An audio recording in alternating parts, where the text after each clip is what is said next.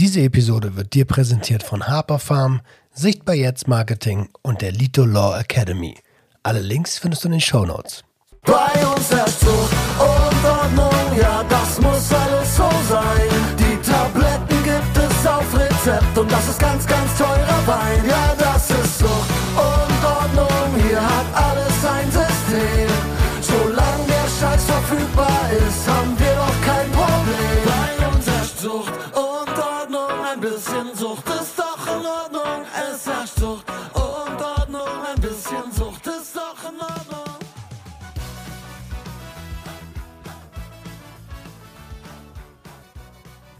Einen wunderschönen guten Tag und herzlich willkommen zu einer neuen Episode Sucht und Ordnung, deinem Podcast für vorurteilsfreie Aufklärung über psychotrope Substanzen, Drogenpolitik und Konsumkompetenz. Und wie immer bin ich nicht allein und ich freue mich seit Wochen, seit mehreren Wochen auf meine Gästin und zwar ist das die liebe Jana. Hi Jana. Hi Roman, vielen, vielen Dank, dass ich da sein darf. Und ich freue mich tatsächlich auch schon seit einigen Wochen. Heute wir bin ich nicht ja mehr so aufgeregt wie das letzte Mal. Das ist gut. Das ist schön. Das ist schön. Ähm, ja, wie das letzte Mal. Wir haben das Ganze nämlich schon mal gehabt. Und da war ich ja äh, hart an meiner Belastungsgrenze. Als ADHSler treibe ich mich ja da oft ran und ähm, dann hat irgendwelche Internetverbindung nicht ganz funktioniert, immer wieder mal. Und dann haben wir uns aber endlich getroffen. Da war ich gerade in Portugal und haben die Episode aufgenommen, also haben die Episode besprochen, haben geredet und geredet und geredet. Und irgendwann ist mir dann meine Kinnlade runtergefallen. und ich habe gemerkt, oh fuck, wir nehmen hier gar nicht auf. Ähm, war aber ein nettes Gespräch bis dahin. Ja, auf jeden Fall. War sehr schön. Ja, äh, ich stelle dich ganz kurz vor. Du bist Bachelor of Science in Psychologie und arbeitest mit Menschen, die eine Substanzgebrauchsstörung aufweisen. Ähm, Genau. Wie wird man denn Bachelor of Science in Psychologie? Indem man das studiert. Wie lange also, Nee, also- ist, dein Titel ist jetzt Psychologin? Nein, ich darf mich tatsächlich nicht offiziell Psychologin nennen, weil ich halt nur den Mhm. Bachelor habe. Ansonsten, das ist aber sowieso, also seit diesem Bachelor-Master-Ding, es war ja vorher Diplom und dann warst du einfach Diplompsychologin. Und dann hat jeder immer gesagt Psychologin. Aber seit es halt dieses Bachelor-Master, äh, also diese Trennung gibt, die halt auch gar keinen Sinn macht, aber das ist egal, ähm, sagst du halt nicht mehr Psychologin, sondern du darfst eigentlich erst Psychologin sagen ähm, nach dem Master und selbst dann sagst du halt Master-Psychologin und deshalb sage ich immer Bachelor-Psychologin. Dann weiß jeder, wo er Okay. dran ist und ich bin auf der sicheren Seite. Aber es ist ein rein rechtliches Ding, oder? Also ich Ja. meine, die, die Klienten und Patienten, Die ähm, interessiert es die, gar nicht. Wollte gerade sagen, die haben doch eh einen Engpass an Angebot. Die sind froh, Ja. wenn sie überhaupt einen behandelnden ähm, Psychologen bekommen, oder? Ja, auf jeden Fall. Also ich meine, behandeln, ich darf ja beraten, ne? Also ich darf ähm, coachen, weil ich eine Coaching-Weiterbildung habe und ich darf psychologisch beraten, behandeln darf ich eben nicht. Darfst du aber auch mit einem Master nicht. Also da musst du ja schon die irgendeine Form von Heilerlaubnis dann noch dranhängen. Da musst du diese 500 Praxisstunden und so haben, ne? Mhm. Das ist so krass. Ähm, als ich aber in der ambulanten Therapie war, da, äh, da hat mir das mal jemand erzählt. Du brauchst 500 Praxisstunden, bis du dann anerkannt bist. Das heißt, du musst erstmal 500 Stunden richtig geackert haben, quasi für Umme, nur damit du ähm, dann dich quali qualifiziert hast, weiter der in Anführungsstrichen Mülleimer der Gesellschaft zu sein. Und das ist überhaupt nicht böse Mhm. gemeint. Ja. Also die Ausbildungsverhältnisse sind ziemlich bescheiden. Absolut. Okay, aber ich meine, du arbeitest in, in dem Bereich und du, ähm, ich weiß, dass du das sehr, sehr, sehr, sehr gern machst. Also hat sich dann doch gelohnt, oder? Auf jeden Fall. Also ich bin total froh jetzt für den Weg, den ich schlussendlich gegangen bin, weil ich so einfach auch dahin gekommen bin, wo ich jetzt bin. Und wäre ich den klassischen Weg weitergegangen, wäre das alles so gar nicht passiert und gar nicht so geendet, wie es jetzt ist. Und ich meine, ich sehe jetzt noch nicht äh, ein Ende, so, ne, dass ich jetzt an meinem Ausbildungsende angekommen bin. Ich glaube, da wird noch viel kommen. Aber ich finde es total gut und bin ganz happy. cool. Ich meine, Leben ist ja eh, sollte jedenfalls lebenslanges Lernen sein. Ähm, und ich versuche mal eine Brücke zu schlagen mit dem Leben. Ich gucke immer gerne in die Vergangenheit, in die Gegenwart und in die Zukunft. Und damit die Hörerschaft ein besseres Gefühl dafür bekommt, äh, bekommen kann, wer Jana eigentlich, wer Frau Jana eigentlich ist. ähm, wie, wie bist du, wie bist du aufgewachsen? Wie ist, wie ist klein Jana so aufgewachsen und wie war klein Jana so vom, vom Wesen her? ähm, wie bin ich aufgewachsen? Ich bin zu Hause auf die Welt gekommen. Äh, meine Eltern haben sich früh scheiden lassen, da war ich vier. Dann ging so das, ich sag jetzt mal ganz äh, plump gesagt, Chaos in meinem Leben los, so mit der Trennung und dann beide wieder verpartnert und so und so mit Stiefeltern und Stiefgeschwistern und so. Ähm, genau, dann war ich äh, im Waldorf Kindergarten und in der Waldorf Schule, was äh, mir rückblickend auf jeden Fall mega gut getan hat, wo ich auch super dankbar dafür bin. Ähm, weil ich glaube, ich dadurch so durch die Schule nicht auch noch einen Schaden gekriegt habe. Mhm, Und was war ich für ein Kind? Ich glaube, ich war schon immer einfach ein Mensch, der sehr feinfühlig ist und äh, habe sehr, sehr früh gelernt, mich selbst hinten anzustellen und äh, die Bedürfnisse anderer mehr wahrzunehmen als die eigenen. Da halt auch eine, eine sehr hohe Sensibilität für die Bedürfnisse anderer ähm, ja, her wie sagt man denn, herzustellen ist vielleicht das vor, falsche Wort, aber zu entwickeln. Mhm. Genau, war schon immer Und, sehr ruhig. Äh, Entschuldigung, dass ich dir ins Wort falle, aber das ist ja bei, bei ähm, Kindern, die da alleinerziehend oder in Entscheidungsfamilien aufwachsen, ganz, ganz oft so, dass ja. die so sensibel werden, weil sie ähm, ja, weil sie das Gefühl haben, jetzt sich um die Eltern kümmern zu müssen. Also die Rolle verdreht sich dann quasi, ne? Mhm. Genau. Ja.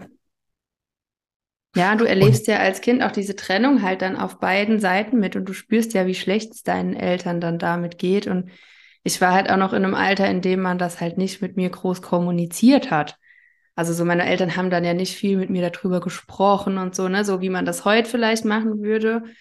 Heute reden die Eltern ja doch viel mehr, vielleicht manchmal sogar schon zu viel mit ihren Kindern, denke ich manchmal. Aber ähm, damals war es halt eher so, ja, das ist halt jetzt so und gut ist, ne? Aber trotzdem spürst du als Kind das ja alles mit. Und meine Mutter hat halt schon, glaube ich, ziemlich gelitten, so wie ich das mit gefühlt habe. Und dann mhm. schonst du natürlich deine Eltern, ne, mit deinen Bedürfnissen, weil du ja dann auch nicht zur Last fallen willst. Und genau da beginnt's eigentlich. Das sind so, genau da beginnt das Ding, ähm, dass die Bedürfnisse der Kinder nicht gedeckt werden, die, die, die Grundbedürfnisse und dass dann Scham, ähm, sich Schamstörungen entwickeln und auf diese dann wiederum Stolzstörungen draufgesetzt werden. Und einfach nur damit das Gehirn überlebt. Ne? Ja. Ach, krass. Ähm, äh, wie alt warst du da? Was, was, was, was, bist du für ein Baujahr, wenn ich fragen darf? 1990. Ich war vier. Voll indiskret, oder? ich finde diese Frage, ich finde es gar nicht. Also, weiß nicht, ich war auch am Wochenende feiern und dann habe ich auch jemand gefragt, wie alt ich bin. Und natürlich sage ich dann gerne immer so, ja, schätz doch mal. Aber wenn die Leute dann sich immer auf die Lippe beißen, sage ich halt immer, ey, du brauchst dir nicht auf die Lippe zu beißen. Also ich finde es null schlimm, aber ich glaube, weiß ich, ich bin auch, glaube ich, die Einzige in meinem Freundeskreis, die halt irgendwie keinen Huddel hatte mit ihrem 30. Geburtstag. So. Das ist, ja, ich glaube, das ist so ein Generationsding, weil es hieß doch immer so, das fragt man eine Dame nicht mm. und so. Mhm. Vielleicht gehen Waldorfschüler anders mit, äh, mit, mit, mit solchen Dingen um. Das glaube ich nicht. Tatsächlich. Ich glaube, Waldorfschüler gehen mit vielen Dingen anders um oder zumindest manche, aber mit der Altersfrage. Wo ist denn der, der große Unterschied eigentlich? Also, ähm, weil du gesagt hast, du bist den, den, ich sag mal, den konventionellen Problemen, äh, den Problemen von konventionellen Schulen so ein bisschen aus dem Weg gegangen oder durftest den aus dem Weg gehen durch Waldorf? Weil einfach, also bei uns in der Schule oder ja, generell ist ja bei Waldorf einfach so das individuelle Kind viel mehr im, ähm, im Augenmerk oder es wird viel mehr Wert darauf gelegt, ein Kind zu sehen und nicht nur halt äh, die Noten auf dem Blatt Papier. Also du kriegst ja auch viel später erst Noten, was ich halt persönlich mega gut finde, weil ich finde, du wirst, also wenn ich heute so mitkriege, Freundin von mir ist Grundschullehrerin, ne? Und wenn du dann siehst, dass halt irgendwie so zwei Drittklässler halt schon Heulkrampf kriegen wegen den schlechten Noten, da denke ich mir halt nur, oh mein Gott, das arme Kind. Also wie soll das denn jemals Spaß am Lernen kriegen? Ne? Und mhm. ähm, das sind halt schon so Sachen, die gab es halt bei uns so einfach nicht. Also wir hatten halt gerade in der Unterstufe, wir haben ja auch viel, viel mehr spielerische Fächer gehabt. Wir haben viel mehr spielerisch gelernt. Ich meine, natürlich ist das nicht für jedes Kind was. Das ist, also ich möchte das überhaupt nicht als das, das pauschale Schulsystem, das funktioniert, hinstellen, sondern für mich war es einfach mega gut. Und ich bin super froh, dass ich dort war. Wir hatten halt eine krasse Klassengemeinschaft. Also so, natürlich, so in der Pubertät hatten wir auch diese typischen Streitigkeiten untereinander, wie halt überall. Und das ist, glaube ich, einfach auch normal, weil Pubertät und so, ne? Aber so dieses ganz schlimme Mobbing oder ähm, ja, so diese so Hardcore-Drogen-Dinger schon mit 10, 11 und so sowas gab es tatsächlich einfach wirklich bei uns an der Schule nicht.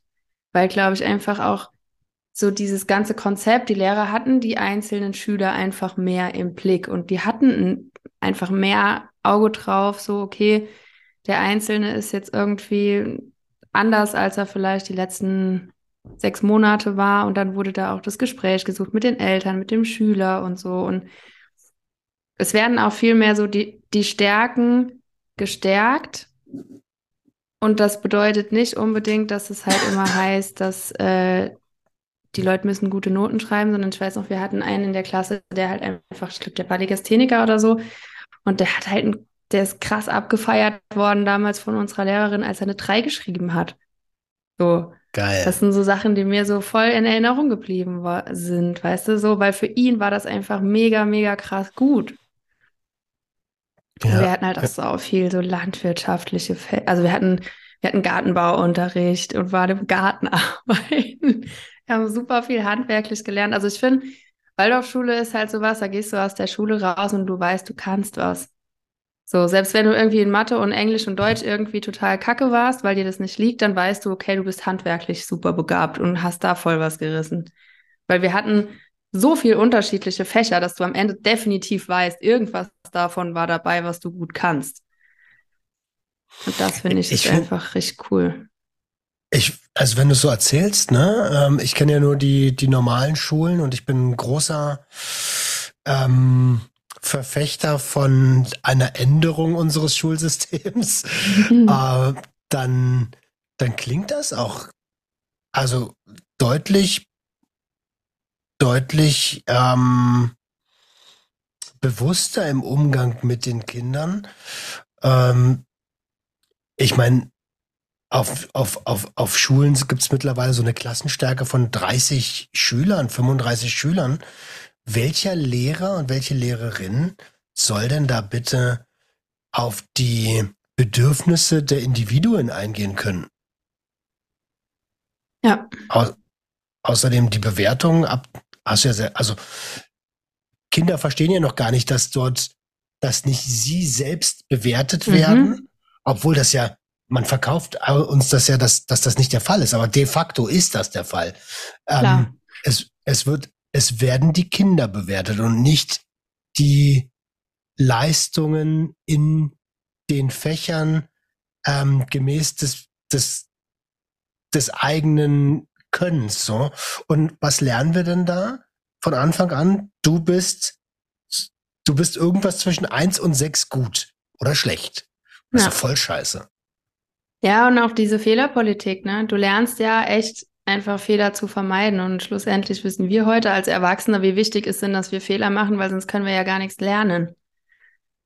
Aber als Das Kind so. wirst du halt so krass drauf getrimmt, so du darfst bloß nichts falsch machen und bring bloß keine schlechte Note mit nach Hause. Also ich meine, meine Eltern waren dann nicht streng, aber ich glaube, ich war halt auch keine schlechte Schülerin. Ich kann es halt auch nicht beurteilen, wie es gewesen wäre, wenn es halt das Gegenteil gewesen wäre. So.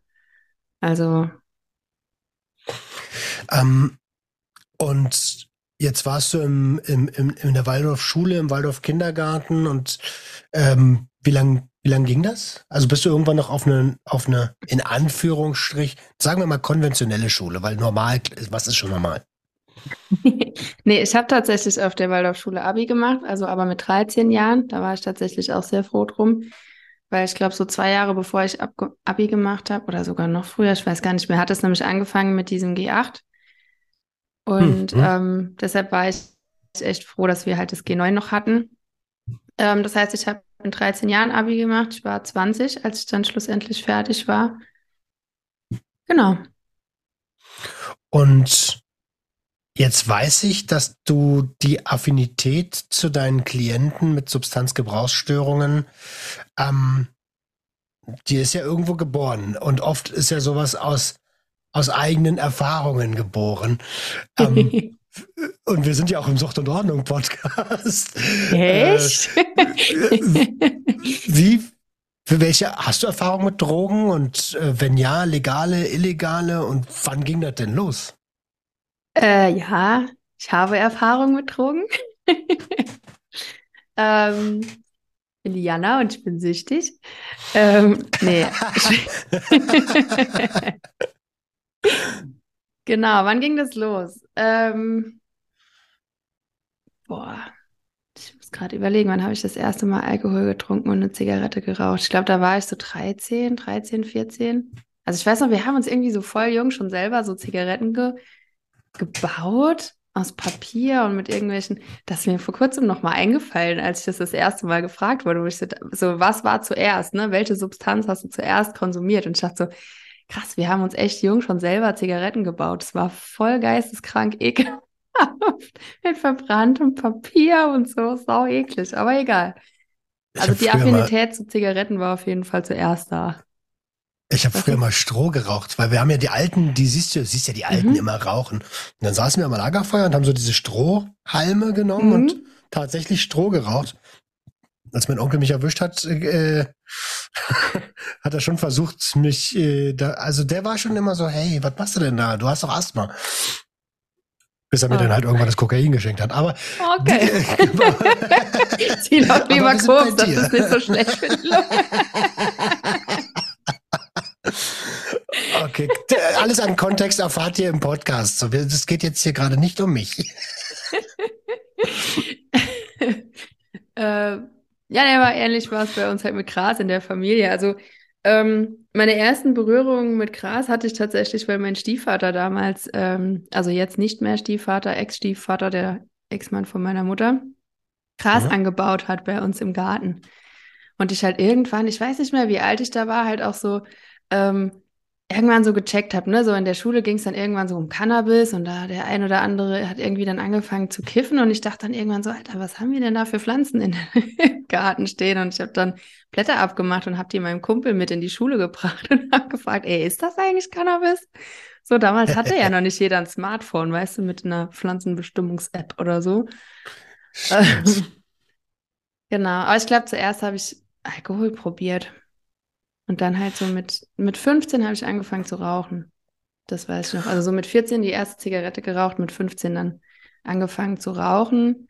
Ich glaube, mit 16 dann das erste Mal gekifft. Und Kiffen war auch so das, was mir direkt am besten, glaube ich, so gefallen hat. Klar, Alkohol war immer so das, was du halt gemacht hast, weil es alle machen, ne? Weil ich habe auf dem Mhm. Dorf gewohnt, da wurde eh unfassbar viel gesoffen.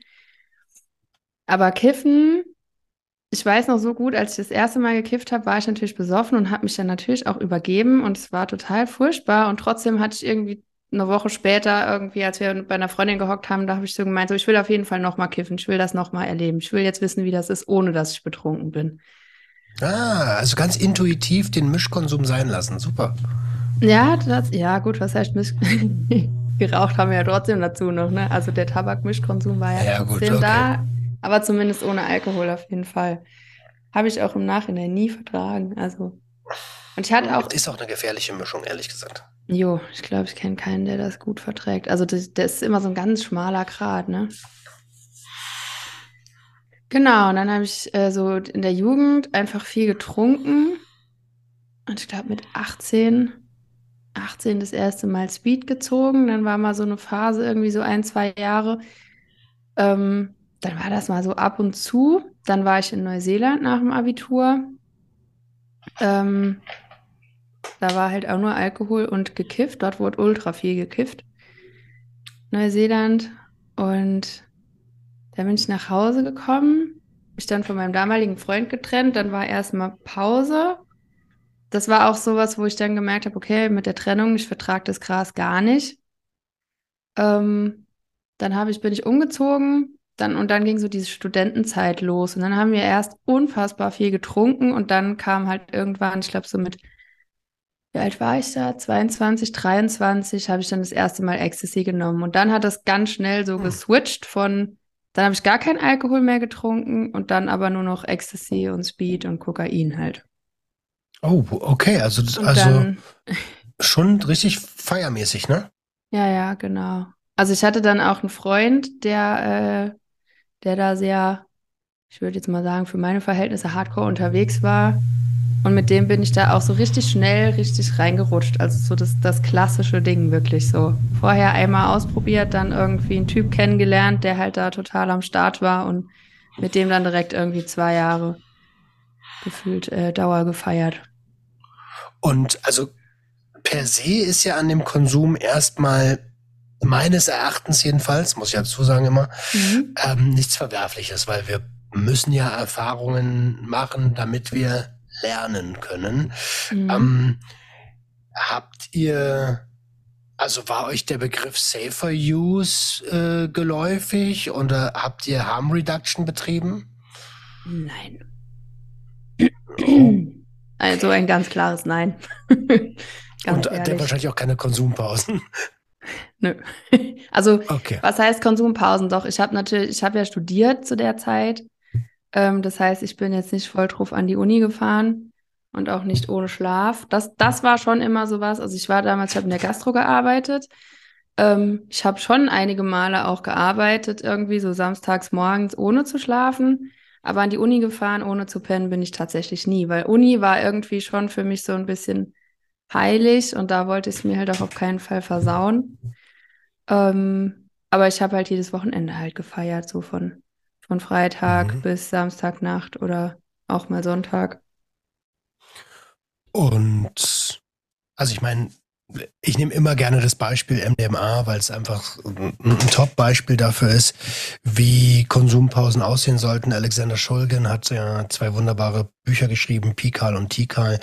Und ähm, dort äh, schreibt er, dass nach dem einmaligen MDMA-Konsum, dass man drei Monate Pause machen sollte. Das heißt, mit diesen Regeln kommt man gar nicht auf mehr als viermal im Jahr, ne? Ja. So. Ähm, definitiv nicht der Fall. ich glaube, hätte damals wahrscheinlich jemand gesagt, mach mal drei Monate Pause, hätten wir wahrscheinlich alle nur blöd gelacht. Äh, äh echt, ja, auch wenn man, äh, also wart, wärt ihr, ähm, würdest du sagen, ihr wart dann beratungsresistent oder wenn euch das jemand logisch erklärt hätte, ähm, und ihr Aufnahme bereit gewesen wärt, meinst du, das hätte was geändert oder, das, oder war das einfach verliebt und die Gefühle auf Stoff sind ja auch nochmal ganz andere? Mhm.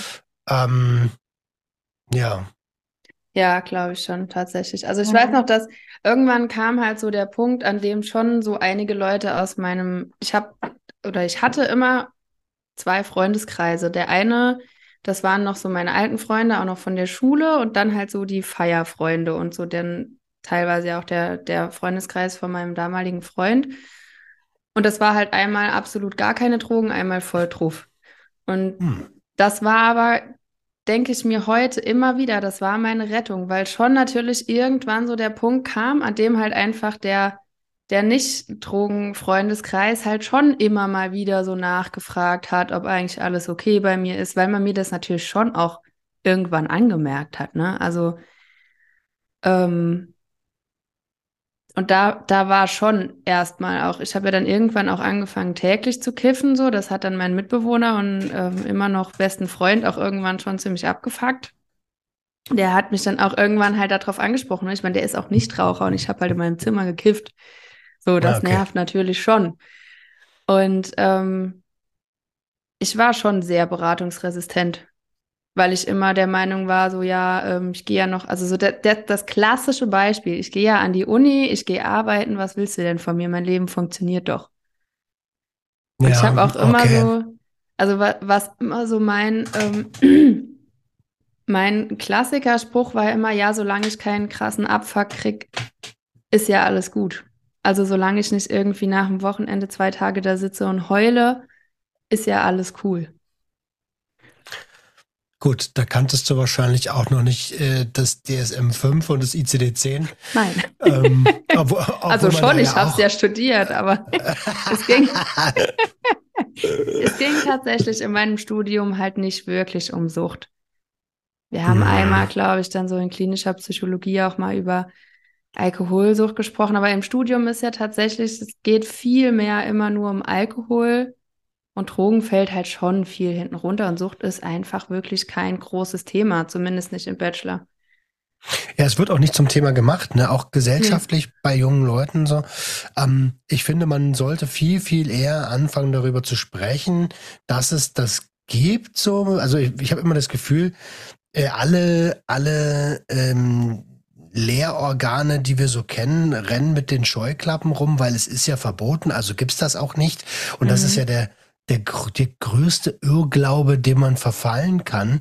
Denn ähm, wie wir alle wissen, gibt es das doch. Und ja. wenn es keine Bildung gibt, dann probieren sich junge Menschen halt einfach aus. Mhm. Und wenn es sich dann auch noch gut anfühlt, ja. Warum sollst du es dann auch lassen? Genau, dann, dann kommst du ja ganz schnell in diesen, in diesen Move zu sagen, ey, erzähl mir doch nichts. Ich, ich ja. fühle das doch, ja. ja. Ähm, äh, also tatsächlich, gerade weil sie ein Missbrauchspotenzial haben, sollten wir den Umgang schleunigst als Gesellschaft lernen. Weil wir, der Umgang wird liberaler, das ist auch vollkommen in Ordnung, das ist auch vollkommen richtig. Ja. Aber wir dürfen den Bildungssektor nicht vernachlässigen. Ja. Absolut. Wie sind wir denn dahin? Also, dein, dein Mitarbeiter äh, äh, Mitarbeiter, dein Mitbewohner war abgefuckt. genau, ja. Der hat, der hat wohl auch, äh, hat mir meine Mama im Nachhinein erzählt, irgendwann auch mal das Gespräch mit meiner Mutter gesucht.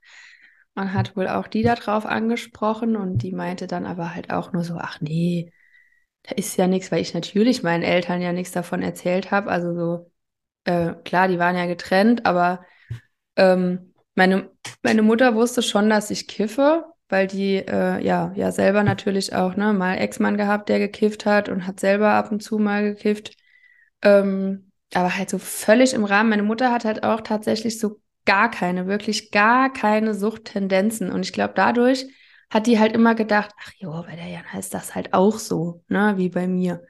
Und ich war aber halt das krasse Gegenteil, weil mein Vater ist halt auch so ein klassischer, äh, ja, Konsumfreund. Und mhm. äh, ich habe das halt komplett von meinem Papa.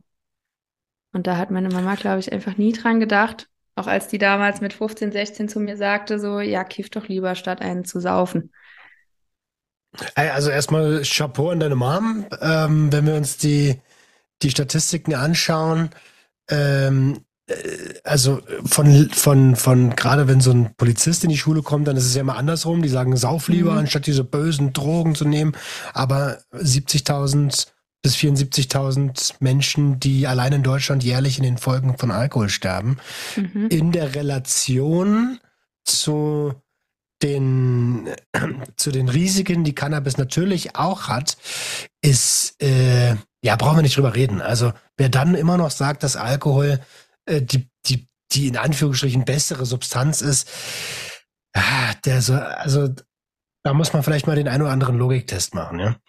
Ähm, und jetzt hast du aber diese zwei verschiedenen Freundeskreise und du hast gerade gesagt, die haben denn dich so ein bisschen die haben hinterfragt, hast du gesagt. Ähm, mhm. Das war also nicht konfrontativ, sondern ähm, statt zu drücken eher so offene Türen, offene Arme oder wie kann ich mir das vorstellen? Mm, Ja, das auch nicht unbedingt. Es, es gab einfach so irgendwann den Zeitpunkt, an dem ich aber auch definitiv schon echt, äh, ich sag jetzt mal, psychisch an einem Punkt war. Natürlich dadurch, dass ich halt täglich gekifft habe, habe ich das zu der Zeit selber nicht gemerkt, aber mein Umfeld hat es einfach gemerkt, ne? Weil ich meine, die Leute kannten mich ja alle schon echt lange so und ähm, ich habe schon, glaube ich, hart abgebaut. Also ich habe erstens habe ich auch tatsächlich echt krass Gewicht verloren. So, ich habe, ähm, ich glaube, so zu meinem Tja. Normalgewicht so ungefähr 10 Kilo weniger gewogen. Was Okay. natürlich auch mit, äh, mit reingespielt hat, es war nicht nur der, also es war nicht nur der Konsum, sondern meine Beziehung damals war auch ziemlich belastend. Die hat mich halt krass belastet, so. Mein damaliger Freund hatte halt schwere Depressionen und der hat sich halt nicht helfen lassen, also der ist nicht in Therapie. Und ich habe dann halt immer versucht, das irgendwie noch so mitzutragen und bin aber echt einfach an der Beziehung auch hart zugrunde gegangen und habe halt dann aber irgendwann, also und ich habe dann irgendwann angefangen täglich zu kiffen, weil ich nicht mehr schlafen konnte, so weil ich gemerkt, also weil ich natürlich unterbewusst, aber halt so gespürt habe, okay, ich kann das nicht weitertragen. Und mein klassisches Ding war ja natürlich, okay, ich greife zu Substanzen. Ich kann dann einfach so gemerkt, okay, ich schlafe einfach besser, wenn ich abends kiffe, also habe ich halt immer öfter gekifft. Mhm. Und irgendwann habe ich aber selbst da halt gemerkt, so, okay, gut, das kann so nicht mehr weitergehen. Ich habe krass Gewicht verloren, obwohl ich gegessen habe, wie blöd. Ähm, mir ging es total scheiße. Und dann, ähm, ja, habe ich dann nach dem zweiten Anlauf die Beziehung auch beendet. Und habe dann halt so gemerkt, okay, erstmal war ich total erleichtert und mir ging es besser, aber ich habe natürlich mit dem Konsum nicht aufgehört. Und dann ging Ja, das verstehe. noch mal so ein halbes Jahr und das war schon so die Zeit, in der ich dann halt immer wieder halt mal so von anderen Freunden dann so drauf angesprochen wurde, so, ne, ist, ist echt alles okay mit dir und ähm, ja, also mein bester Freund hat damals schon so ein bisschen gesagt, so, ne, ich mache mir Sorgen um dich und ich krieg ja mit, dass du halt ähm, täglich rauchst und so. Und ich habe das aber halt immer voll runtergeredet und zwar immer so, du brauchst dir keine Sorgen zu machen, ich habe das alles voll im Griff und ich könnte jeden Tag aufhören, wenn ich das wollte. So der Klassiker halt, ne? Und ich meine, meine Mama hat mich dann auch irgendwann mal gefragt und hat so gemeint, ja, und was ist denn da? Und dein Freund hat, also dein Kumpel hat dich doch gefragt und muss ich mir da Gedanken machen? Und ich natürlich immer, nein, nein, nein, natürlich nicht. Mhm. Und dann hatte ich aber irgendwie so selber diesen Drang, ich will, also ich hatte irgendwie so plötzlich diesen Punkt, ich will einen Meditationskurs machen. Dann habe ich einen Meditationskurs gemacht und habe ähm, parallel dazu ist mein Mitbewohner ausgezogen und ich habe eine neue Mitbewohnerin gekriegt. Die hat auch gekifft. Das war dann schon mal schwierig. Und dann habe ich schon gemerkt, okay, krass, das steigert sich gerade voll, ne? Und dann ist mir so bewusst geworden, okay, gut, ist vielleicht doch ein bisschen viel. Dann Wir sind gerade noch im Studium, ne? ja, ja, ist alles während dem Studium okay. passiert. Ende, Mhm. Ende Bachelor. Und dann habe ich, ähm, dann habe ich diesen Meditationskurs gemacht und diese Frau hat auch noch so eine andere, irgend so eine alternative äh, Therapieform gemacht. Und dann dachte ich so, oh, das klingt irgendwie voll geil. Das will ich mal ausprobieren. Und dann habe ich das ausprobiert und die hatte halt noch nicht so viel Erfahrung. Rückblickend würde ich sagen, äh, so aus klassischer therapeutischer Sicht war es für mich eine Retraumatisierung, was halt ziemlich hardcore dann war, aber gleichzeitig war es halt irgendwie aus heutiger Sicht betrachtet das Beste, was mir passieren konnte, weil mir ging es so scheiße dadurch, dass ich halt plötzlich so gemerkt habe, boah, ich, ich will nicht mehr kiffen. So, ich will nicht mehr kiffen, ich komme darauf gerade nicht mehr klar, weil es mir halt so schlecht ging. Und dann habe ich aufgehört zu kiffen und dann ist halt so alles über mir zusammengebrochen. Und dadurch Mhm. habe ich dann halt so richtig gemerkt, und jetzt fällt mir gerade auf, ein paar Wochen vorher war dann auch noch mein Geburtstag, wo wir mal in Berlin feiern waren. Da war so das Ende oder das erste Ende, sage ich mal, der, der chemischen Ära, weil wir irgendwie mit super vielen Leuten dort feiern waren und halt irgendwie drei Tage wach, uns dann so innerhalb dieser Freundesklicke so einen ganz ekelhaften Streit gab, wo dann so alle Leute sich natürlich, ne, nach drei Tagen wach, jeder halt völlig am Ende so angegangen sind. Und das war so das Erlebnis, das ich halt super schlimm fand, weil das immer so das war, wo ich halt echt dachte, da will ich niemals hin. Ich will niemals sowas erleben. Und dann habe ich mittendrin gehockt. Und das war so der Punkt, wo ich schon so ein bisschen wach geworden bin und gemerkt habe, Alter, was machst du eigentlich hier? Was machst du mit deinem Leben? Was passiert hier eigentlich? Dann habe ich aufgehört mit Chemie und dann halt auch ein paar Monate oder ein paar Wochen später eigentlich dann auch mit Kiffen. Und dann kam halt so der große Krach. So, dann konnte ich nicht mehr schlafen, habe Panikattacken gekriegt und dann bin ich zu der Therapeutin, bei der ich damals Praktikum irgendwie ein paar Monate vorher gemacht habe habe der halt so erzählt, wie es mir gerade geht. Und dann hat die halt auch gesagt, und das war das erste Mal, weil du eben gefragt hast, wenn dir das jemand äh, mal ehrlich erklärt hätte, was MDMA macht und so, ne? Das war das erste Mal, dass mir dann eine Therapeutin, und ich bin ja dorthin, weil ich Hilfe wollte, gesagt hat, warum es jetzt gerade gut wäre, wenn ich wirklich nicht weiter kiffe. Weil die dann gesagt hat, ja, weißt du, das Ding ist, wenn du kiffst, ist halt dein Bewusstsein erweitert. Das heißt, kannst dir das vorstellen wie so ein E-Mail-Postfach. Und dein Bewusstsein ist einfach ein E-Mail-Postfach ohne Spam-Filter. Alles, was reinkommt, nimmst du halt auf und du bist überhaupt nicht mehr in der Lage zu, zu sortieren, was ist jetzt gerade wirklich wichtig für mich und was nicht, was kann weg, was ist, was will ich lesen und ne, so dieser Filter mhm, funktioniert mhm, bei dir mhm. nicht mehr. Und da es dir gerade ja sowieso nicht gut geht, wäre es gerade echt gut, wenn du das lässt. Und das war so das erste Mal, dass ich so gemerkt habe, okay, cool, klar. Und es war gar keine Frage für mich, nicht weiter zu kiffen. Und ich habe einfach nicht mehr gekifft. Ja, das ist so, also ich sag ja, wenn es ein, wenn der Sender einer Botschaft die Sprache des Empfängers spricht, so dann ist das auch nachvollziehbar und dann, dann, also wir sind ja alle mehr oder weniger intelligente Menschen ja.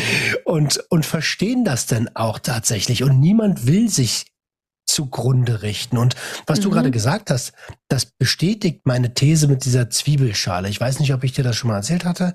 Ähm, wenn du so eine Zwiebel in der Mitte durchschneidest, dann siehst du ja die ganzen Zwiebelschichten und die mhm. Substanzgebrauchsstörung, egal ob schwer, leicht oder mittel, ist die äußerste Zwiebelschale, so, ne? Mhm. Und darunter ist dann noch eine Essstörung, eine Depression oder eine depressive Phase und irgendwo am Kern ist das Trauma. Und mhm. Du hast das ja gerade gut bestätigt, indem du gesagt hast, hey, ich wurde eigentlich retraumatisiert. Ähm, ist natürlich un, äh, kein gelungenes Ding, so wenn, wenn der Nein. Patient retraumatisiert wird und dann auch noch vielleicht alleine gelassen sogar. Das ist mhm. ja dann mhm. ganz verkehrt. Ähm, aber, aber genau das ist das ja. Und wie oft ich höre, dass die Substanzen schuld daran sind, dass, da könnte ich mich drüber aufregen, weil das ist doch einfach nicht wahr. Das ist doch genau mhm. das gleiche Scheuklappendenken, äh, was man an den Tag legt, wenn man sagt, ja, es gibt ja keine Drogen. An unserer Schule gibt es kein Mobbing. Hier gibt es kein dies, kein das. Wen willst du eigentlich verarschen? Die Leute nehmen das doch, ähm, weil irgendwann eine Trennung nicht verarbeitet werden konnte, weil sie überlastet sind, weil sie ähm, vielleicht eine Depression haben, ohne diagnostiziert zu werden und dann irgendwie selbst aktiv werden. Das ist doch die ja. Wahrheit. Oh, kann ich mich in Rage reden? fühle ich, fühle ich. Ich hatte gerade heute Mittag ein Gespräch mit einer jungen Frau, die, ähm, die hat jetzt einen Klinikaufenthalt hinter sich und die ist jetzt gerade in stationärer Therapie und es war halt immer so, es stand halt immer so ein bisschen natürlich im Raum, Substanzgebrauchsstörung, aber sie weiß halt, und das ist das Gleiche, was ich damals auch gesagt habe, als die Leute mir kamen mit Suchttherapie und Suchtklinik und ich gesagt habe, nee, brauche ich nicht. Weil ich genau weiß, wo meine Probleme sind. Ich brauche, ich, es ist verschenkte Zeit, wenn ich jetzt noch in eine Suchtklinik gehe. Ich will jetzt direkt an meinem Trauma arbeiten und nicht noch mir fünf Millionen Jahre irgendwas anderes anhören. So, ich weiß ja, wo das Problem ist. Und mhm. ähm, der geht es halt auch so, nur hat die halt jetzt natürlich, die ist jetzt halt im Moment in ambulanter Therapie und wartet jetzt, bis die halt einen Platz kriegt in der Klinik für so ein bestimmtes Programm. Und dann hat sie jetzt irgendwie heute Morgen ihrer Therapeutin erzählt, dass sie irgendwie wohl Alkohol getrunken hat und halt irgendwie ein paar Mal jetzt Benzos genommen hat in der Zeit und dann wollte die direkt die Therapie abbrechen. Und das war halt, und ich musste mich so hart zusammenreißen, dass ich nicht ausraste, weil ich so denke, wie kannst du nur, wie kannst du denn als Therapeutin so wenig Verständnis haben für deine Klientin, die sich selber einfach nicht mehr zu helfen weiß. Die ist falsch eingestellt mit Medikamenten. Das heißt, die rennt trotzdem den ganzen Tag ja noch darum und ihr geht's scheiße. Das heißt, natürlich greift die dann auf das Mittel der Wahl zurück, aber sie weiß auch, dass sobald die wieder in die Klinik geht, ist, ist es für sie total klar, dass sie da natürlich wieder clean sein muss, weil sie ja dann in der Klinik anders nicht aufgenommen wird. Und das hat sie beim letzten Mal ja auch geschafft, ganz alleine, ohne ambulante Therapie sogar. Und die wollte sie halt direkt aus der Therapie kicken. Und das sind halt immer so Zustände, wo ich mir dann denke, das kann doch nicht dein Ernst sein, weißt du? Versuch doch erstmal mit ihr ins Gespräch zu gehen. Versuch doch erstmal rauszufinden, was ist denn da eigentlich los? Wie könnte ich dir denn vielleicht als Therapeutin jetzt helfen, dass wir das hinkriegen, ohne dass ich jetzt direkt alles abbrechen muss und dich direkt wieder in die Klinik schicke? Ja, ja, ich bin so bei dir. Ich fühle das so krass, äh, dass da gerade bei ambulanten Therapien, ich meine, okay, Leute müssen schon oder es, es wäre idealer für einen Therapieerfolg, wenn ähm, Klienten oder Patienten nicht berauscht sind. Das ist ja es ist, ist, das ist ja klar. Ja, es steht also gar nicht ja, in Frage, aber das genau, musst du doch genau. dem Klient erstmal erklären. Genau weißt so. Und, und, das hat die gar nicht gemacht, aber, sondern die hat direkt angefangen mit, warum bist du ja, süchtig? Genau. Was ist das Problem? Hier. Äh, äh, puh, verrückt.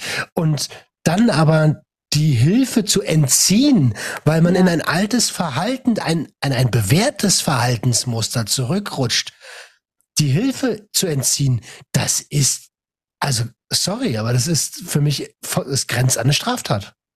Ja, es ist Bestrafung. Es ist im Endeffekt bestrafst. Das ist ja wie, also so, mich erinnert das tatsächlich immer so ein bisschen wie, wie bei Kindern an Liebesentzug. Du hast dich nicht so verhalten, wie ich das sage, also entziehe ich dir jetzt meine Liebe. Und ich habe halt mit der telefoniert und die hat auch gesagt, oh Gott, und ich hatte so, so krasse Learnings jetzt dadurch, dass das passiert ist und dass ich jetzt mit der darüber geredet habe und guck mal, ich habe das und das und das und das verstanden und dadurch ist mir überhaupt erst bewusst geworden, dass ich schon echt viel kompensiere, wirklich auch mit dem Konsum und so, ne, wo ich so dachte, ja, und genau da könntest du jetzt so gut anknüpfen, ja, in der Therapie, ne?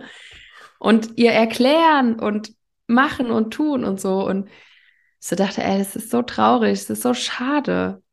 Also ich bin jetzt mal gespannt. Also ich habe sie da auch bestärkt jetzt, dass sie, weil sie direkt gesagt hat, ey, wenn das, wenn die Voraussetzung ist, dass ich jetzt einfach clean sein muss, damit ich in die Klinik kann, dann werde ich das auch schaffen. Das ist gar keine Frage. Und ich brauche dafür halt keine, keine stationäre Therapie ja. und keine Entwöhnung, sondern ich mache das zu Hause. Ich, also die hatten ja noch nicht mal jeden Tag konsumiert.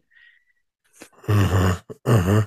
So, um, ähm, ja, also ich, ich kann auch die Einrichtung irgendwie verstehen. Mir hat man damals gesagt, du hast ja einen Vertrag unterschrieben, in dem Vertrag steht, äh, dass du abstinent sein musst, auch wenn du das ja alles in Frage stellst. Und, und dann, dann sei doch wenigstens ein, ein, ein, ein, guter Vertragspartner. Und damit haben sie mich dann mhm. auch bekommen. Da ja. habe ich dann gesagt, hey, okay, du hast recht. Äh, ich habe das unterschrieben zu den Bedingungen, ich habe das alles gelesen. Auch wenn ich hier manche Sachen überhaupt nicht teile, du hast recht. Ich halte mich an eure Regeln, weil ich hab's, wir haben es einfach äh, vereinbart. So. Ähm, und das ist ja auch eine Art und Weise. Du musst halt gucken, wie sprichst du denn mit demjenigen ja. und wie kriegst du denjenigen? Und du, jeder, du, also ich habe, ich rede seit, mein, mein Job ist reden, schon immer gewesen. Und ich, ich bin mir sicher, dass wenn man das wirklich will, dass man immer die Wellenlänge trifft. Ja.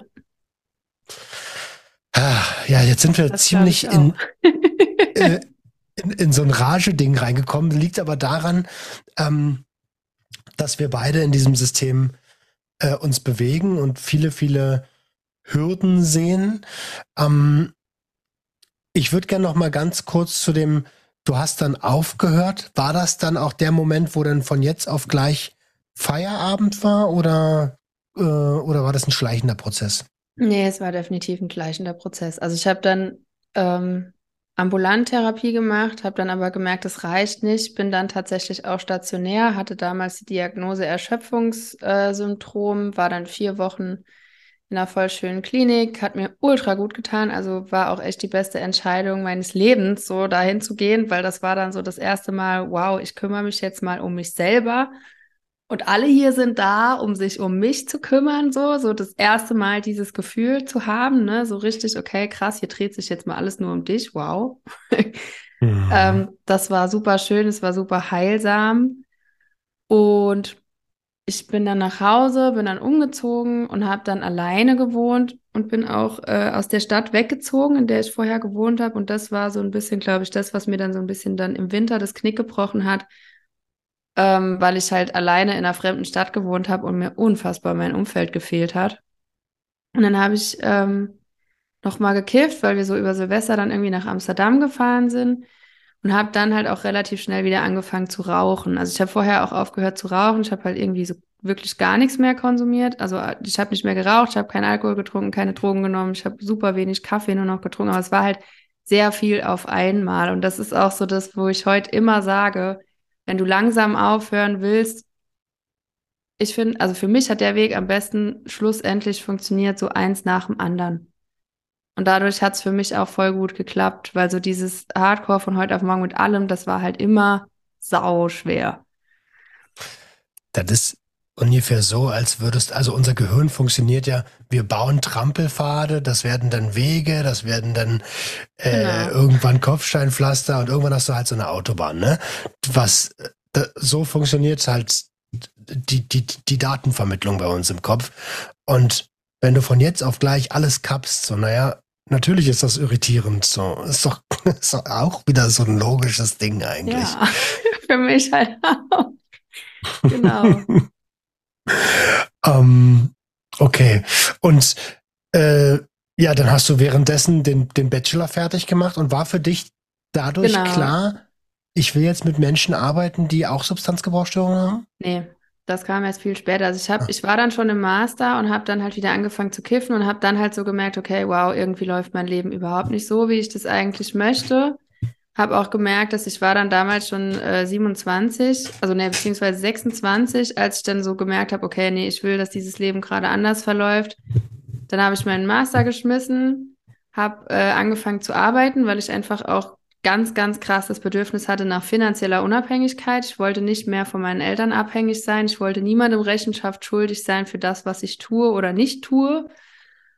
Hab das dann gemacht, war auch definitiv für mich ein riesen Befreiungsschlag, auch wenn ich dann nicht direkt wieder aufgehört habe zu kiffen. Und habe dann aber, also Chemie war zu dem Zeitpunkt schon nur noch super selten, ne? Und ich habe ab und zu mal Alkohol getrunken, aber eher war es so dieses Kiffen und halt Zigaretten rauchen, aber alles andere schon echt so gut wie gar nicht mehr.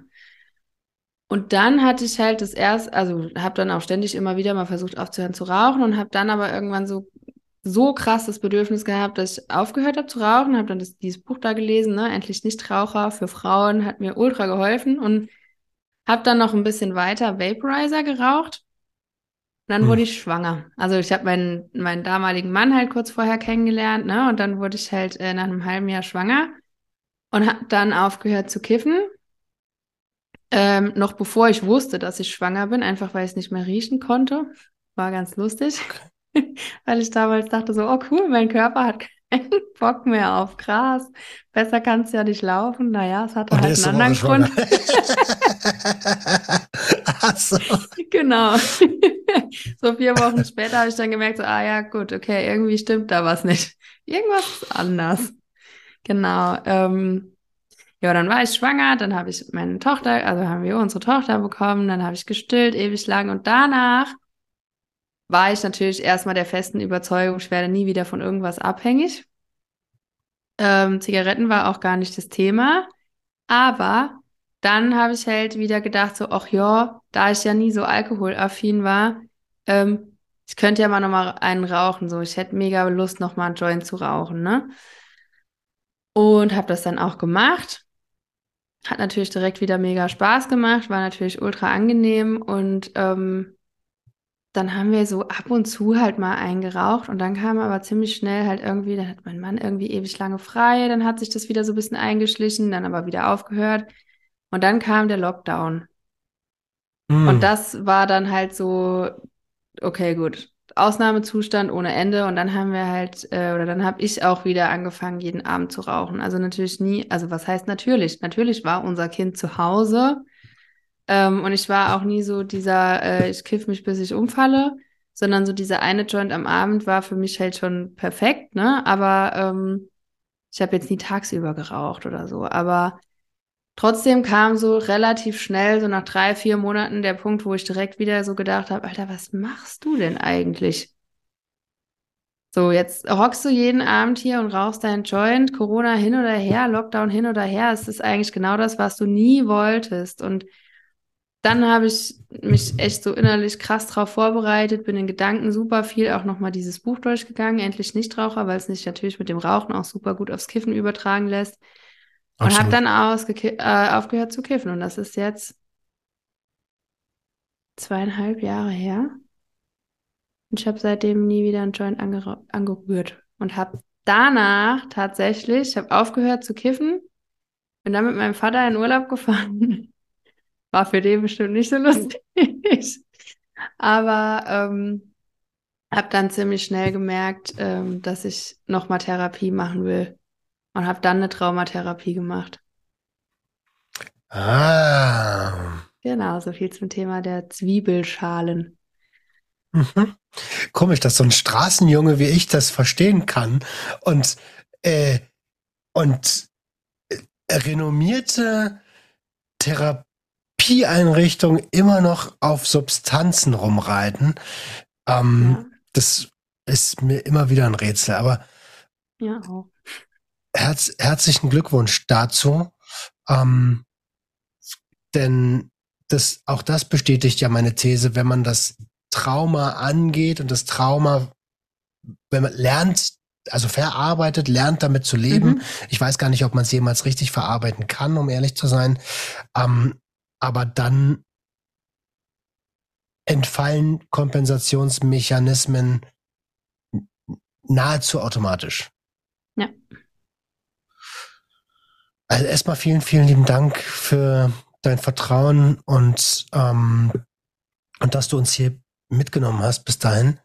Wie sieht denn heute dein, dein Leben als, ähm, als äh, jemand aus, der, die mit Menschen mit Substanzgebrauchsstörung arbeitet.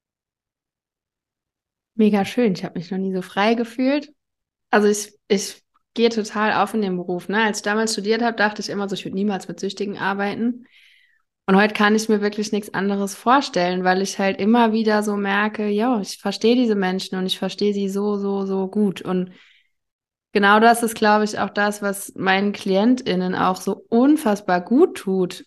Weil wir, also das ist immer das Erste, wenn ich frage, ne, so jetzt rückblickend, was kannst du denn sagen, was sind so die Dinge, die dir jetzt irgendwie an unserer Zusammenarbeit am meisten gefallen haben, ist immer das allererste, boah, ich habe mich mega wertgeschätzt gefühlt und vor allem dieses, wir konnten ganz offen und ehrlich reden, ohne dass ich irgend, in irgendeiner Form das Gefühl hatte, ich werde bewertet oder abgewertet oder ja, ne, also so dieses ganz klassische, du hast mich so krass verstanden, so wie das noch kein anderer vorher hat und ich war in so vielen Therapien, Kliniken, schlag mich tot, ne?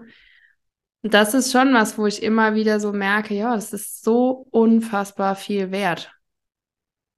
Und ich arbeite, ja. ähm, genau, also sowohl in 1 zu 1 Settings mit Menschen, ähm, als auch in einer Gruppe. Im Juni fängt die fängt jetzt das zweite Gruppenprogramm an ähm, für Frauen. Also ich mache zwei Gruppen, einmal für Frauen ohne Kinder, einmal für Mamas. Ähm, hm, mhm. Genau. Und halt nebenher noch eins zu eins und ich mache psychologische Beratung noch. Top, top, top, top, top, top. Und ich glaube auch, dass, also du hast ja nochmal den, ich meine, äh, bitte nicht falsch verstehen, du hast ja jetzt nochmal ein Bonuslevel, ne? Du hast es selber durchgemacht und du hast es studiert. Das heißt, du bist eigentlich, äh, ja, prädestiniert für genau diese Arbeit. Und natürlich spiegeln dir das deine Klienten und Klientinnen.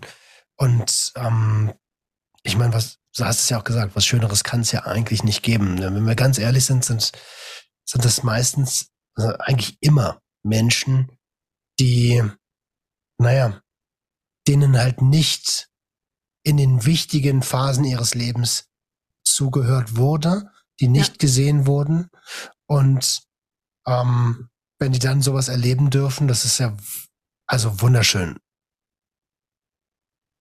Ja, absolut. Das trifft so auf den Punkt. Wirklich. Ähm, hast du deine Praxis oder machst du das online? Wie, wie, wie, wie läuft das? Ich habe ein kleines, ich sage immer Büro, irgendwie, ich weiß auch nicht, irgendwie komme ich auf Praxis irgendwie nie, nie klar, ich weiß auch nicht warum.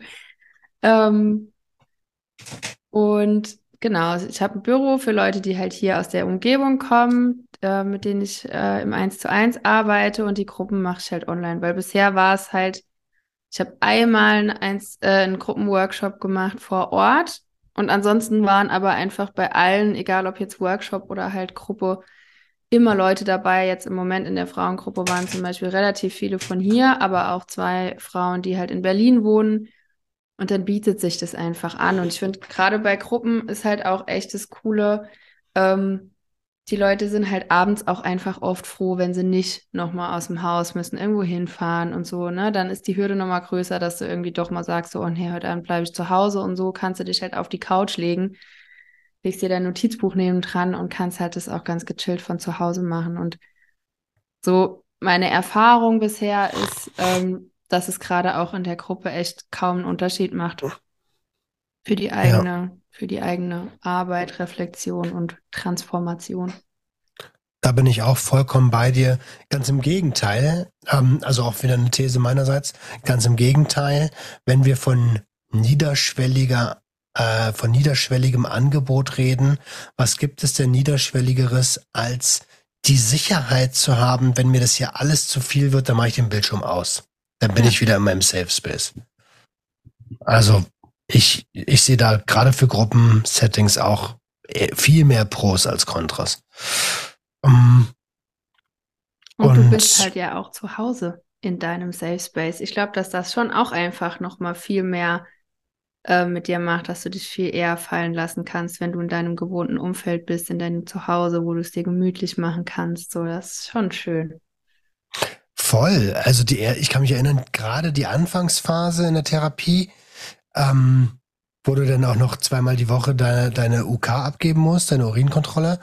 Äh, das war alles komplett befremdlich für mich. Äh, und ich kann mir vorstellen, dass an diesem Punkt auch schon viele Leute sagen, ey, mh, hm, ich weiß nicht, ob ich das wirklich will, so.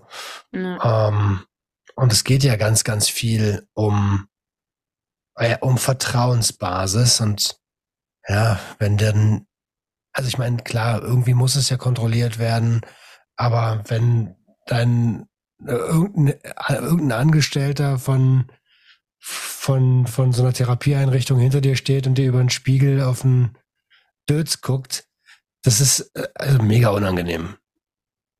Das glaube ich. Sofort. Mhm. Äh, ich meine, hey, Profisportler haben das auch. Die müssen auch Urinkontrollen abgeben, Dopingkontrollen. Das, das war so immer meine Eselsbrücke zu sagen, hey, tu doch einfach so, als wärst du, wärst du Profisportler. Voll gut. Da, Voll da muss es auch Arbeit. um, jetzt hast, also du, du machst das ja noch gar nicht in Anführungsstrichen noch gar nicht so lang, also noch keine jahrzehntelange Arbeit, wie nee. auch aufgrund deines Alters. Ähm, aber wo soll die Reise hingehen? Weiß ich nicht. also die, die Reise geht auf jeden Fall für mich im Moment so dahin, dass das, dieses Gruppenprogramm definitiv so mein, mein Hauptding wird. Das ist einfach was, was mir unfassbar viel Spaß macht, weil ähm, ich kann mein Wissen weitergeben, ich kann so arbeiten, wie ich es mir wünsche und ich finde halt, die Teilnehmerinnen haben einfach den, den größtmöglichen Wehr, Mehrwert, weil die haben nicht nur das, was ich in diese Gruppe reingebe und was ich irgendwie erzähle, sondern die profitieren halt auch so krass voneinander. Allein schon durch dieses Gefühl, ne, ich bin nicht alleine. Krass, da sitzen jetzt noch drei, denen geht's genauso wie mir. So, das ist sowas, was ich finde, was so viel ausmacht, weil gerade am Anfang, wenn du das erste Mal sowas machst, ne, du hast ja so oft das Gefühl, du bist irgendwie allein mit all deinen Problemen und ähm, Und gleichzeitig haben die halt immer wieder, dann erzählt die eine von ihrem Erfolg, dann feiern die das alle zusammen. Ich habe jetzt gerade eine Klientin im 1 zu 1, die gesagt hat, oh Mann, ich bin so froh, dass ich jetzt mit dir darüber reden kann, dass ich aufgehört habe zu rauchen, weil du feierst mich wenigstens dafür. Zu Hause habe ich das Gefühl, die Leute haben immer so ewig auf mir rumgehackt, dass ich rauche, aber jetzt, wo ich aufgehört habe, weiß es keiner zu schätzen oder beziehungsweise da kriegst du halt keine Props dafür, dass jetzt jeder sagt, ja, voll geil, dass du es geschafft hast, ne? Voll geil, dass du jetzt aufgehört hast, sondern die sagen halt nur so, ja gut, war ja auch nötig, ne? Oder so. Also es kommt halt noch ein dummer halt drauf, statt die Wertschätzung, weißt du, und das zu sehen.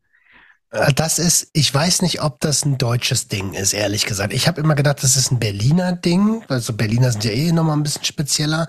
Und ich, ich habe, ich rede oft davon, dass in Deutschland alle so rumrobotern und irgendwie die Ellbogengesellschaft so krass ist. Dann habe ich eine Zeit lang gedacht, okay, vielleicht ist es nur ein Berliner Ding, aber ich finde es spannend, dass du das jetzt auch sagst, weil das, also gerade dieses, ja, ich, ich sag mal, ein, ein Machtgefüge herstellen, ähm, das andere schwach erscheinen lässt und dass sie sich selbst auch schwach fühlen, das ist doch, also weiß ich nicht, warum, warum haben denn Menschen das nötig? Warum haben wir nicht die äh, Attitüde wie die Amis, Leute zu feiern für ihre Erfolge? Ja. Verstehe Das ich ist nicht. wirklich ein deutsches Ding. Ich, ich war vor kurzem in einer Fortbildung und da ging es darum, ähm, warum es in Deutschland so wenig Selbsthilfelektüre gibt. Gibt ja bei uns nur ganz, ganz wenig, ne? Bei uns heißt ja auch immer, kontrollierter Konsum ist nicht möglich. So, das, das schwebt ja in Deutschland schon so ein bisschen über allen Dingen, ne? Und also es, es war ein Workshop für zieloffene Suchtarbeit, sollte ich vielleicht Mhm. dazu sagen. Und der hat dann so gemeint, ja, was denkt ihr denn, warum nur in Deu- Deutschland, also Deutschland ist es tatsächlich so gering wie in keinem anderen Land um uns herum, ne? Und auch gerade verglichen mit Amerika etc., warum es bei uns so wenig Selbsthilfelektüre gibt zum Thema Aufhören, ne? Und mein erster Gedanke war, weil das deutsche Gesundheitswesen den Süchtigen nicht zutraut, dass sie das auch aus eigener Kraft schaffen können. Und weißt du, was das Schlimme ist? Es ist die Wahrheit. Es ist so. Es ist tatsächlich, der Grund war, also er hat es dann auch genannt, dass einfach immer noch dieser Fehlglaube besteht, du schaffst es ja nicht ohne den Therapeut oder du schaffst es ja gar nicht ohne den Arzt. Weil alleine kannst du das ja gar nicht schaffen. Und das ist auch so eine Mentalität, wo ich mir denke, Oh ey, wie Mann. abgefuckt ist das denn? So wenig, klar, also, und das ist ja genau das, was du im Endeffekt dann als, als Mensch mit einer Substanzgebrauchsstörung, der irgendwo hingeht und Hilfe möchte, ganz oft vermittelt kriegst, ne? Ja, alleine kannst du das ja nicht schaffen. Du musst jetzt auf jeden Fall dir von uns helfen lassen und in die Klinik und das und das und das, weil anders kannst du das ja gar nicht.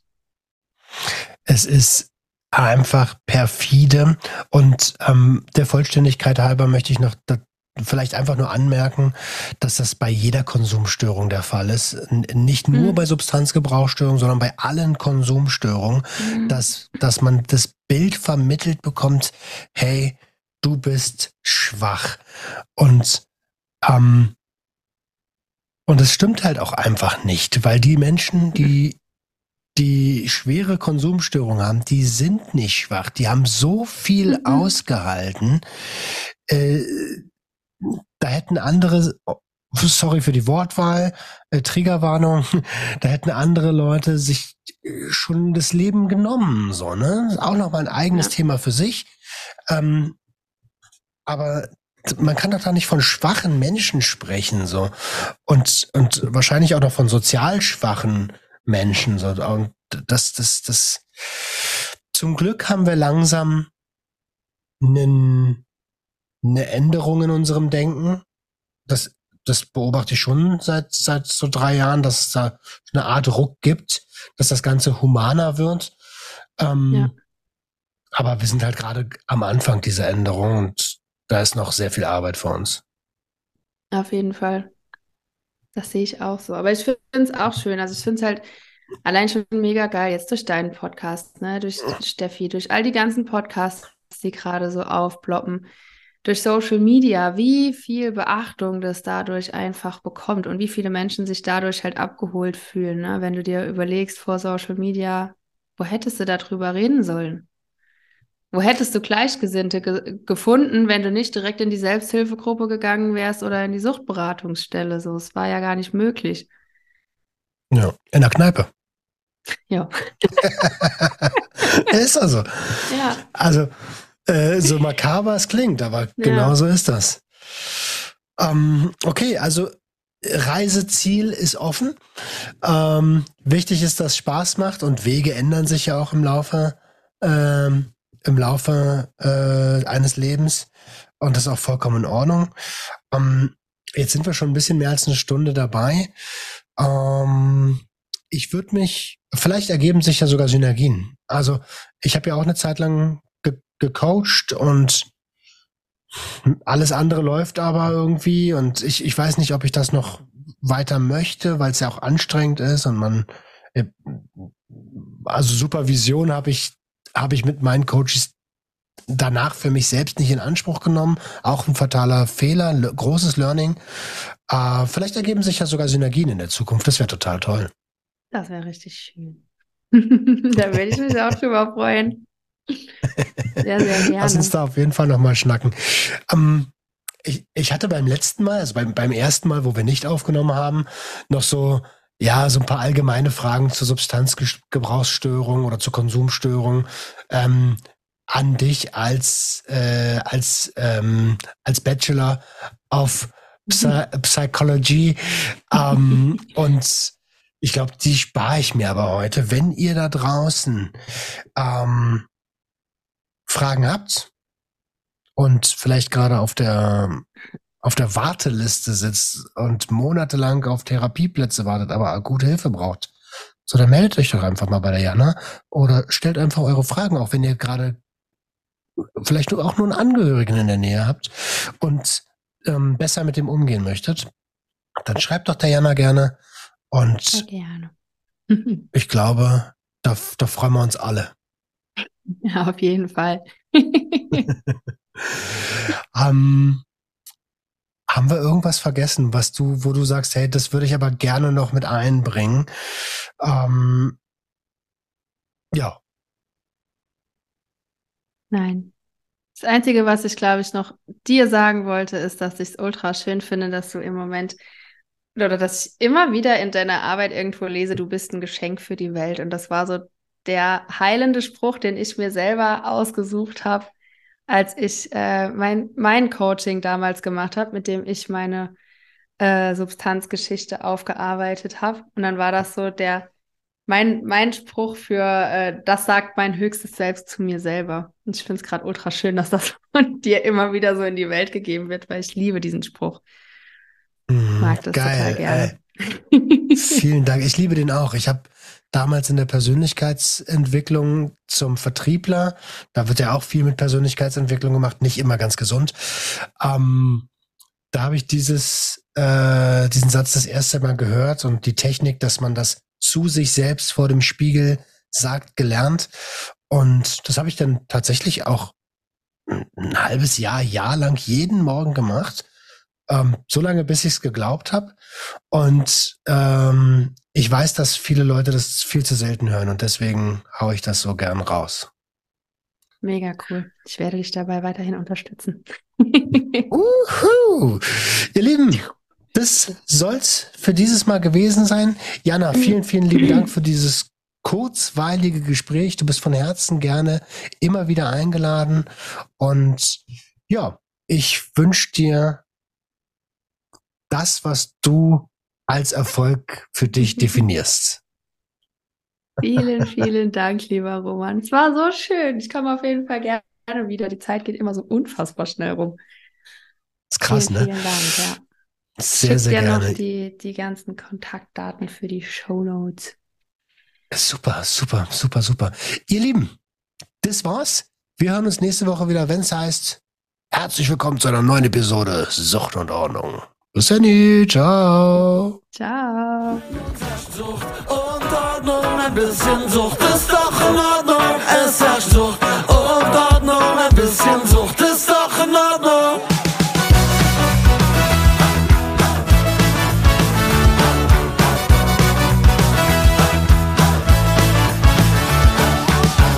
Alles unter Kontrolle.